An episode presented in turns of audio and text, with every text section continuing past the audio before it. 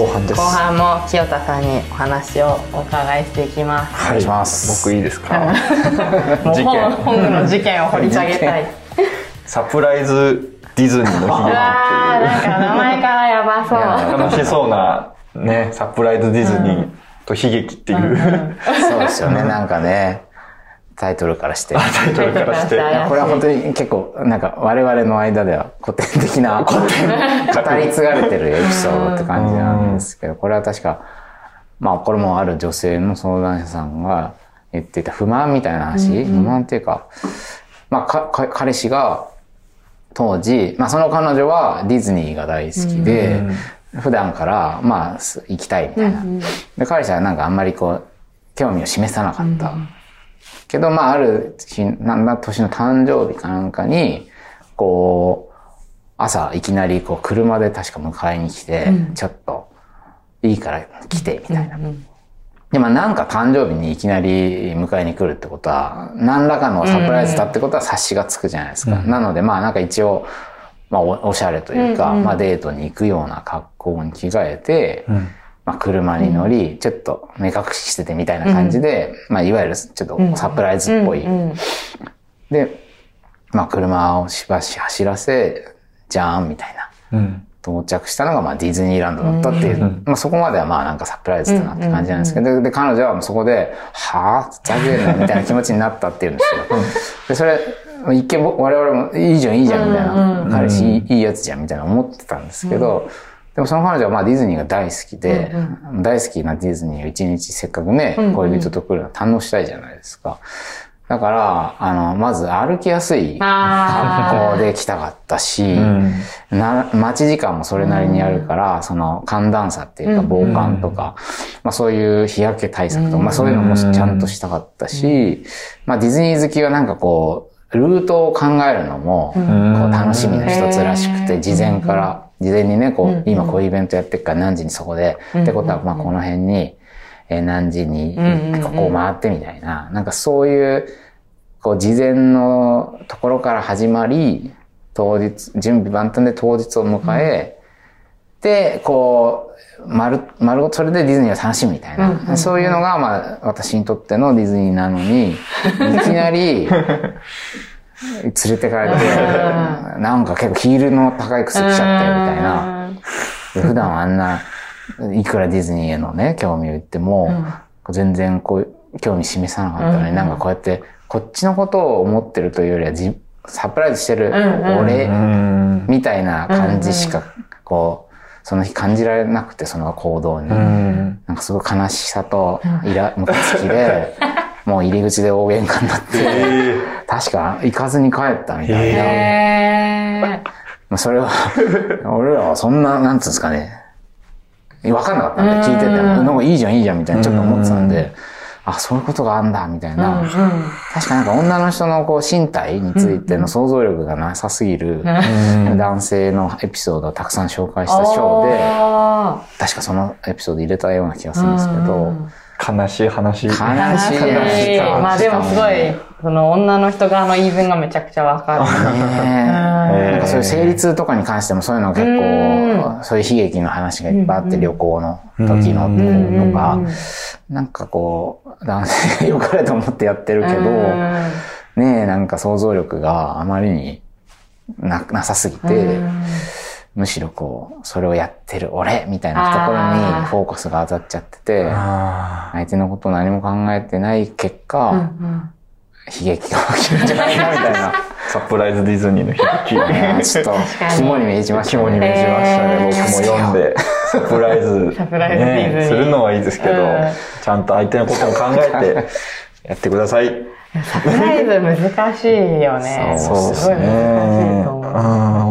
好みもありますそうよね。ね連れてくとかだいぶリスキーですよね。そう。うんやっぱそのね、やっんぱコンディションがあるから、自分のコンディションとかと規模感とか。規模感とかね、あそれは本当に、本当に気をつける。ね 確あ、かに。話。でも女性側からその男性側にそのサプライズみたいなこととかうんうんうん。して、なんかあんまりその、すごいポカやらかしたみたいなのはあんまり聞かない気がするんですけど、なんでだろう。なんでなんですかね。まあ、事前のヒアリングやなんやが、ある程度した上でやってるのか、まあ、あるいはその、まあ、コンディションの問題とかね、に関しては、まあ、多分女性の方がよりね、そういう多分成立と問題もあるだろうし、こうね、ファッションと歩きやすさとか、でもいろんな関係とかも含めて、より繊細なえ状況、繊細な気遣いが必要な方、女性の方がそうなのかもしれない。わかんない、わかんないですけど、想像でしかないですけど、だから、男の人が、に対してサプライズする方が、なんですかね、難易度も低いんですかね。ちょっとわねかんないですけどうなど。んだろう。ただまあ、準備やリサーチをちゃんとやってるんじゃないですかね。想像。想像力が。でもそのヒール履いてるのとか気づかなかったってだいぶ想像力というか 注意がないですよね。そうですよね。うん多分、はす、かけ、あの、まあ、そこでなんか歩きづらいだろうなとか、寒いかもなとか、暑いかもなとか、日焼けしちゃうかもなとか、そういう事前のね、想像があればなんか、ちょっとこういうタイプのとこだからとか、もしかしたらなんか、何かが言えたかもしれないし、まあ自分でなんかね、そういう上着を用意しておくとか、その まあ最悪そういうこともできたかもしれないけど、もう、そしたら怒らなかった。日焼け止め。と。らなかった。全部もう準備してあったら。ありますみたいな ことだったらより良かったのかもしれないですけどね。想像が。でも女の人が はしゃいで、私とかそのはしゃいで、デんートにヒールの靴履いていくんだけど、お昼ぐらいにまあ足痛いやだみたいになったりとかさ、こっちが頑張って、こっちが勝手に自滅する。いや、そういうところもあるそう、のか。こともある。そうか。あで、その時、その、あの、その時に、その、お付き合いしてた彼は、はなんか家まで送ってくれたんですけど、そのもう道の途中でもう、あ、痛くて歩けないみたいになったら、自分が靴、スニーカー脱いで貸してくれて、あ優しい。それでね靴下のまま歩いて、それちょっといいね。なんか、エモみを感じる。ちょっといい。いい話ですそう、ね。それぐらいやってくれたら大丈夫。そうですね。まあ、サプライズをする側は、その日一日は多分ね、ホストなわけですそうね。ね。ホスト精神をうん。持って。持って。やってだからやっぱ、その悲劇やっぱ、な、なんでディズニー来たの？せっかくディズニー連れてきてあげたのに、なんでそんな機嫌悪いんだよ、みたいに、男の人側もなっちゃったみたいで。まああ、それはね、そこも、それはあ、もう悲劇だ。悲劇悲劇みたいな、へそんな話でしたね。そんな話それは。詳しく聞けました。ー。よかった。これ、読者からもね、あそう何個かのーあそうですよ恋ね。愛相談を。そうだ。こんなお話もあったなと思ったんですけど、はい。えー、真夜中さん。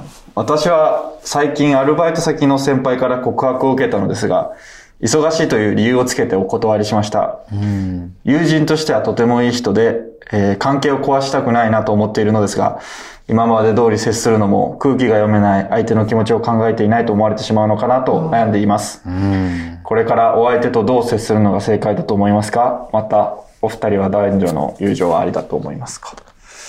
なるほど、なるほこの仕事の関係での恋愛のいざこざみたいな章もありましたよね。ど。そうですね、そうですね。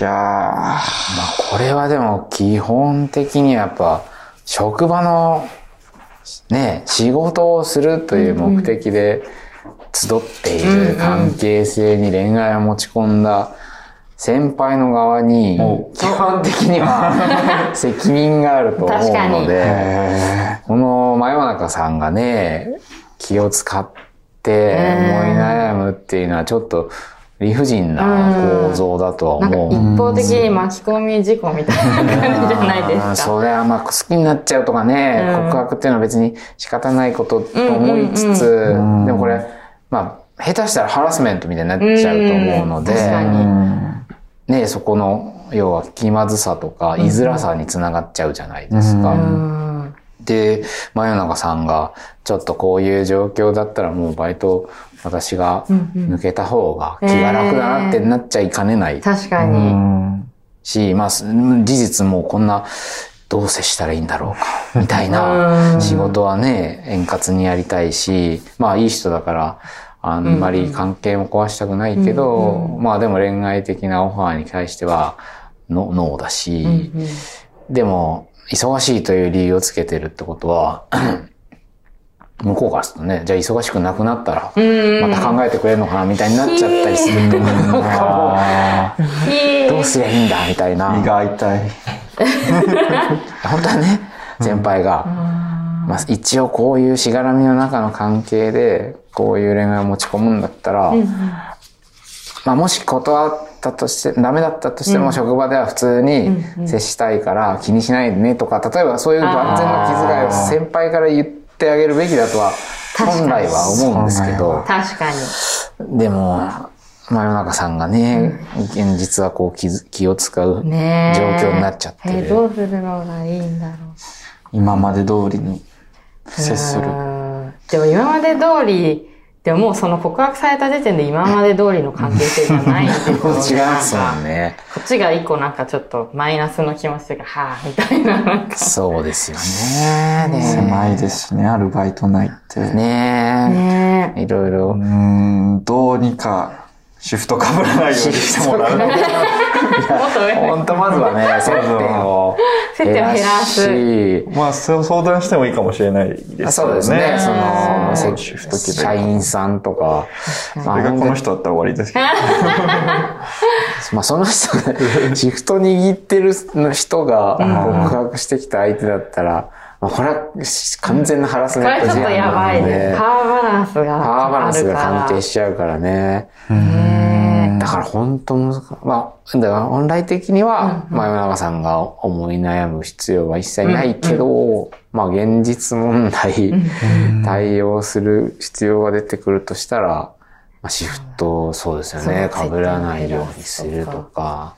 ね自分がどう、この先輩とまだこの先輩後輩でもいたいんだったら、はい。ちょっとその、まあ、なんか時間が解決するぐらいまでちょっと頑張るでもいいし、もうんうなんか嫌だなって思ったら、本当にもう使用対応になるのも、そうですね。なんかわかりやすくていい気はうんしますけどね。なんかこの、この人と今後どうありたいかだと、確かに。なんか思いました。う、うん味方はつけ、作っといて。に越したことはないと思うので、横のつながりでね、うんうん。なんか誰か信頼できる人にこういう状況なんだってことは、あの、共有してもいいと思うしまあ、この、もし友人としていい人だというふうに思える人だったら、うんうん。ちゃんと先輩で一回話しませんか？みたいな、うんうん。あの、本来は先輩から、あの、あ一回ちゃんとあの、話し、今後のね、職場での関係を、あの、円滑にするために話しませんかって言ってくれたら、最高だと思いますけど、一回先輩と話してみて、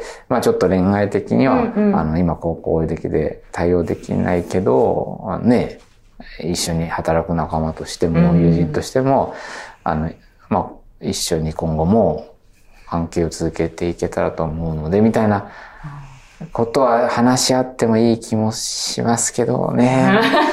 難しい。なんか、粘着されたり逆にされたりしたら怖いし。いろんな経験が出てるから。いろんなパターンをしてるか知ってるら。から。まあ、真夜中さんが、こう、悩むことというか、気使うことではな。ではない本来はないっていうことは、まあ、だから自分を責めたり、うん。しね、する人は本来はないってことは伝えたいですよね。お二人は、これ、ね、恋バナを千、千件以上聞いてる清田さんから、男女の友情はああり得る、あり得るだと思いますかね？いやそれは全然あり得る。もう僕個人はそう思いますけどね。ああ、そうか。でもこんな状況だと信じられなくなってしまってるのかもしれない。あ、確かに。確かにね、それはやっぱこう恋愛とかが入り込んでくるとね、それまでの築き上げたものがうん。変わってきてしまうってことはある。まあでも、うん難しいですね。ほまあ恋愛って、そして、あ友人として築き上げたきたものと、まあ、その先、上に別に恋愛相手としてのオファーを受けて、まあそれが断られたっていうだけで、本来はね、友人として築き上げたところは、壊れてないと思うんですけど、うんうんうん。なんか振られた側はなんか人全否定されたみたいな思っちゃったりもするので、確かに。へえ。まあ、二人の問題、あそう互いね、一人では決めら、こっちは成立すると思ってても、向こうは成立しないと思ってたらね、なかなか。難しいから、そこは、そういう相互関係の中で、うんうん。ここ、個別にいろんなバランスがあるんだろうなとは思いますね。うんまた、ね、男女の友情ありだと思いますか？男女の友情、あり、ありだと、あり、ありだと。ありですよね。なしって人いるの？なしって人 過激な。男女の友情はあり得るとか。マジって人もいますよね、でもね。あ、そうなんです。へえ。ありだとあり思います。こんな固定、もうこれもね、永遠のテーマみたいな感じですよね。でも本当にその、最初にそのあっても恋愛対象かそうかみたいに分けるような人もいるし、うん。なんかその関係性を続いていく中で変わっていく人もいるから。多分そこの違いな気がしますけどね。そうですね、もそうですね。はっきり分けられる人は全然ありだし、なんか交わることはないって思ってるけど、結構そのじわじわ変わっていくようなタイプの人だと、いやーちょっと全員対象になりますね、みたいなこともあるのかなと。そうですね、そうですね。100%はね、言い切れないですうよね。ん。まあ、基本、あり。基本ある。やはり。えー、2個、もう1個。あ、じゃあもう一個たくさんありますもん。おジョンさん。はい。えー会社員、ジム、はい18歳です。高卒で、えー4月から入社して、私のメンターにあたる10歳離れた男性に片思いしているのですが、6月15日に辞めてしまうと知り、まだ連絡先すら交換できておらず、このままじゃ不完全燃焼に終わると思いつつも、なかなかいい連絡先を交換する口実や流れが思い浮かばず、頭を抱えています。相手があんまり自分のことを話さない方なので、趣味も私生活のことも大半がわからず、かといって聞いていいものなのか、踏み込んでいいものなのかと永遠に考えてしまうので、ズバッとしたご意見、アドバイスいただけたらと思います。ああ、なるほど。どうでしょう？清田さん。これもう我々の生き抜くための恋愛相談って本があって、はい。そこの帯には、はい。ズバッと言わない恋愛相談って書いてあります。い 一番苦手な、やばいどうしやんよわりと。一番苦手なんですけど、こう、こうした、こうしなさいみたいな、そういうのが言えない、あの、タイプでお答えできるかわかんないんですけど、ただこれもね、まあこれは、えー上の10歳10歳離離れたれたメンタ28ーの歳。28歳の男性が、に片思いしていて、その方が辞めてしまうと。もうすぐだ。あの、これは本当にね、まあ、えっ、と、辞めてしまうってことは、まあ幸い、仕事上の関係が切れるってことだから、う。さっきと逆だ。さっきと逆に、まあ、恋愛をもし念頭に置くのであれば、うん。やりやすい状況にはなると思いつつ、この方18歳ですもんね。うん。18歳と28歳。ああ。そう。どうなんだろう？いいのかな？そまあ、それはちょっと気になりつつ、でも、辞めてしまって、一応フラットな関係になるってことは、むしろプラスに捉えてもいいとは思いますし、うん。あの、まあ、担当直入に LINE 聞くんだったら聞いた方がいいと思うんですよね。その、うん。例えばなんか仕事の、今後もちょっと仕事の、あかんあのことで相談したいから、えアドレスや LINE を教えてくださいってなると、その後も、まあ仕事の直接の関係はないけど、ある種の、まあメンタうんーうん。としての関係を続けたいっていう意思表示になるじゃないですか。うんうん。で、そういうつながりを利用してだんだん恋愛に持ち込もうとするのは、ある意味ではルール違反になっちゃうと思うので、うん。そうか。だったら、むしろね、こう、なんか、まあ、ご飯行きませんかとかでもいいですし、うん。すごい勇気いると思うけど、やっぱ個人と個人としてのお友達か、うんうんわからないですけど、のとして今後、あのね、関係を続けていきたいから LINE を交換しませんかみたいな、うん。確かに。やった方が後々やっぱいいと思うんですよね。あの。ね仕事を口実に交換するよりも、うん。そのプライベートとしてそうそうそうそう。お付き合いしていきたいっていう方が良さそうですね。そこ戸惑うじゃないですか、向こうも。最初は一応仕事の関係でね、連絡先を交換してたはずなのになんかだんだんプライベートの誘いが、っぽいのが来るようになって、これっていいのかなとか、思っちゃうかもしれないですし、それだったらね、もともと、こう、仕事じゃない関係で。関わっていきたいっていう方が。ドッキッとしそうですけどね。聞かれた方が。あすごいストレートに。ねえ、やっぱそこはまあある種の賭けみたいなとこもあると思うので、ギャンブルみたいなとこもあるし、まあ、そのギャンブル性みたいなのはね、結構恋愛のドキドキとのほん、ちょっとね、一つの醍醐味みたいなとこもあると思うので、うんうんここは正面から正面から。見てみるのはいかがでしょうか。結構ズズバッとし 結構ズバッとアドバイス言えたかな。いやーどうですか逆二人はどう思いますか？こんな絶対ドキドキしてるじゃないですか。羨ましいですよね。もはや。もう、もう自分でも鼓動がわかるぐらいドキドキしそうじゃないですか。その先輩に、かね、先輩に聞くときに。担当職人にね、聞くときは楽しそうだなって思いますけど。ね。うーん、その、そうですね。その後輩から、ね、お仕事以外でも、あの、遊びたいですって言われたら、素直に嬉しいですようね。ん。うーん。あ、そうなの？みたいな感じでね。うん。あ、じゃうあ、っん。ていうふうに、まあ教えてくれるかもしれないし、まあこの先輩もね、線引きをして、いや、ちょっと、まあこの関係はこの関係だったけど、ちょっとね、あの、プライベートでの関係をちょっとね、遠慮しとくってなったら、まあそれはもうこればっかりしょうがないと思いますし、やっぱそまずはその、ね、それも一つの告白みたいなもんですよね。愛の告白的なものではないけど、あいやー、でも18歳でドキドキしてほしいですね。そうですね。タイムリミットがあるから。そう。うん、別に連絡先聞いて、ダメって言われても死なないから、一回聞いてみるとかそうですそうですね。ね。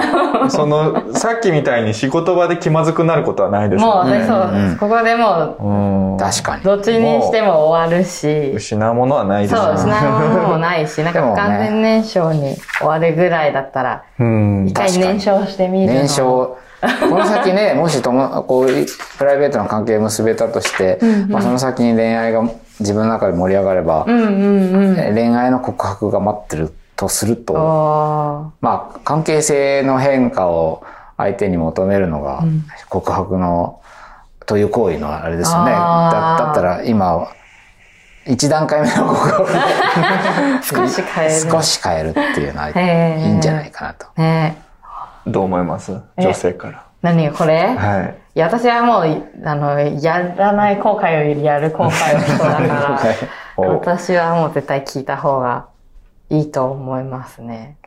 そうですね。まあこれもだから、仲間を作っとくといい。仲間、うんやっぱ10歳離れた男性っていうことで、ああ。ちょっとこうリスクもあるので、確かにちょっと一ね。対一の閉じた関係の中で、10歳差で元メンターだと、言ってもなんか上下関係なうんり、先輩、あ後輩っていうのが残っちゃうから、ね、ちょっとこ怖い状況になったらあれなので、相談できる。相談できる友達なり、に。確かに。横のつながりを作りつつ、この関係に飛び込んでいくっていうのうが、リスクヘッジしつつ、じゃあまず地盤を固めて。ダメ。地盤固めて固めて。片思いしてるけど、その相手のこと全然知らないって書いてあるから、はいはいはいはい私生活のことが、その、例えば一回ご飯に行って話したら、なんか全然その私生活のこととかで合わないとあか、あ。もうそれこそこの恋人がいるとか、うんうんうんなんかもっと見えてくると。今さ、職場でのいい一面しか、で、メンターだから自分よりまあ、上で仕事ができる立場の人だから、なんかいい面しか見えてない気がするから、なんかその、その、ばっいきなり恋愛に行くっていうより、一回そのちょっと、なんか、足踏みするじゃないちょっとこう、確認しながら進むのも、石橋を叩いて。そう確かにね、み確かにたいな。ことも、その連絡先を聞いて、どういう態度を取るかとか、うんご飯を食べた時にどういう、なんかその、そこでの会話とか振る舞いとかを見て、また変わる気もするなと、うん確かにね思いました。スモールステップをね、そう、スモールステ踏みップを。つつ、やっていくのいいかもしれないですね。お嬢さん。お嬢さん。お嬢さん。ドキドキを楽しみつつ、ちょっと、スモールステップで頑張っていってい頑張ってただきたいですね応援し。てます。あ、じゃあもう、後半も時間になったということでいろんな恋バナが。聞けまししてるた。感じですね、本当ねにいやふんわー、りドキドキしたな、恋恋バナ。久々ねに。恋バナね。楽しい。ね。人の聞くのは楽しい。気楽で楽しい。また、次は清田2000件。さんがはい恋バナいっぱいこう収集して相談しはいて、自分の恋愛に活かせたことはあるんですか？いやー、どうすかね。トータルじゃなくてもう場面場面で、はいはいはいこれあの人が言ってたあれに近いシチュエーションだみたいなこととか。うん、まあでもやっぱ、あありますあります。なんかこうすればいいってのはよくわかんないんですけど、こういうことにすごい嫌、嫌がるんだなとか、こういうのはうんうんあんまりね、相手をこう、傷つけちゃうんだな、嫌な気持ちにさせるんだなっていう、まあ、失敗事例ばっか聞いてるから、気をつけようみたいなところで、まあそれが結果的にどう役立ったのかわかんないんですけど、うん必勝法みたいなのを学んで、それを試してみたら、告白がうまくいったみたいな分かりやすい因果関係がないので、でも確実に多分、あの、コミュニケーションをいい方向に進めるために役立ってるなとは、個人的には思います。か過去に本当にしょうもない失敗というか、ことばっかしあったので、僕は本を読んだだけでも、こう、活かせるというか、なんか気をつけなきゃなっていう気持ちになりました。じゃあもっとさらに周りの人の相談に乗っていくと、パあーッと そうできるですんじゃない乗ってき僕も 第二集めようの、恋バナ。桃山商人の続く。特別メンバーで。あのメンバーありがとうございます。はい。ということで、はい。じゃあ今日のゲストは、桃山商事の清田孝之さんでした。ありがとうございましたありがとうございました。